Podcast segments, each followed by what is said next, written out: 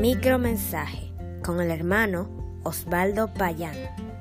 Y conoceréis la verdad, y la verdad os hará libres. Recuerdo cómo en 1982 fue asesinado un cambista de dólares y usando las palabras de Cristo registradas en Juan 8:32 en un espacio pagado, los medios de comunicación reclamaban justicia, un recurso que, a simple vista, pareció ser un acertado tiro al blanco por dos razones. Primero, porque estas palabras fueron dichas por Jesús y nadie se atrevería a refutarlas. Y segundo, porque el objetivo era presionar a las autoridades de turno en cuanto al esclarecimiento de ese crimen y conocer la verdad. En muchas otras situaciones también he visto personas usando esta cita en referencia a una verdad particular. Pero qué equivocados están al sacar de contexto estas palabras y ajustarlas a un propósito muy diferente. Lo lamentable es que la mayoría de la gente cree en Jesucristo sin conocer su obra redentora en la cruz.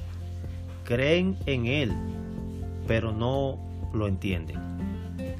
En Juan 8, versículos 31 al 36, podemos ver el trasfondo, es decir, a quién, dónde, cuándo, en qué circunstancia Cristo pronunció tan grandes palabras.